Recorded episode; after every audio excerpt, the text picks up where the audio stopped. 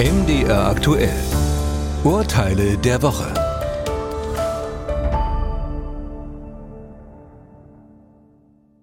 Marco und Marita wollten ursprünglich im August 2020 kirchlich heiraten. Wegen der damals geltenden Corona-Maßnahmen musste die Trauung um ein Jahr verschoben werden.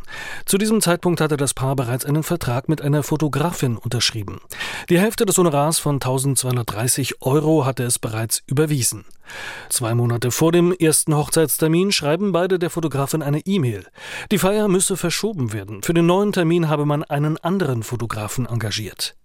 Die Fotografin aber verlangt dennoch die ausstehenden 550 Euro. Sie habe sich den Termin freigehalten und sei auf das Geld angewiesen. Auch auf die Terminverschiebung hätte sie sich unter Umständen eingelassen. So aber wolle sie nun für die verlorene Arbeitszeit bezahlt werden. Am Bundesgerichtshof bekam sie Recht. Für das Brautpaar ist es zumutbar, am Vertrag mit der Fotografin festzuhalten. Natürlich haben die Kläger trotzdem ein freies Kündigungsrecht. Bei einer solchen Kündigung steht der Fotografin aber die vereinbarte Vergütung zu. Abgezogen werden müssen Aufwendungen, die nicht mehr notwendig sind, wie das Fertigen von Abzügen. Die Fotografin also kann die Anzahlung behalten und erhält noch zusätzlich die geforderten 550 Euro. Fall 2.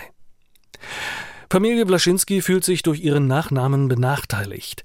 Viele Menschen, mit denen sie in Kontakt tritt, fragen die Familie, ob sie möglicherweise aus Russland kommt. Dabei ist der Name gar nicht eindeutig russischen Ursprungs. Trotzdem beantragt die Familie, den Namen ändern zu lassen. Die Begründung macht sie auch klar. Seit Beginn des Krieges in der Ukraine befürchtet sie Nachteile im Alltag. Das gilt beispielsweise für Behördengänge oder aber auch für die Schule der Tochter. Am Verwaltungsgericht Koblenz hatte man dafür kein Verständnis. Ein russisch klingender Nachname allein ist noch kein Grund für eine Namensänderung. Die Kläger haben hier nicht darlegen können, dass ihr Nachname eine seelische Belastung für sie und ihre Tochter darstellt. Denn grundsätzlich ist es nur in Ausnahmen und mit wichtigem Grund möglich, den Familiennamen zu ändern. Die Kläger sind in Deutschland geboren, nicht russischer Abstammung und entsprechend auch keine Flüchtlinge, denen ein russisch klingender Name bei der Eingliederung Schwierigkeiten bereiten könnte.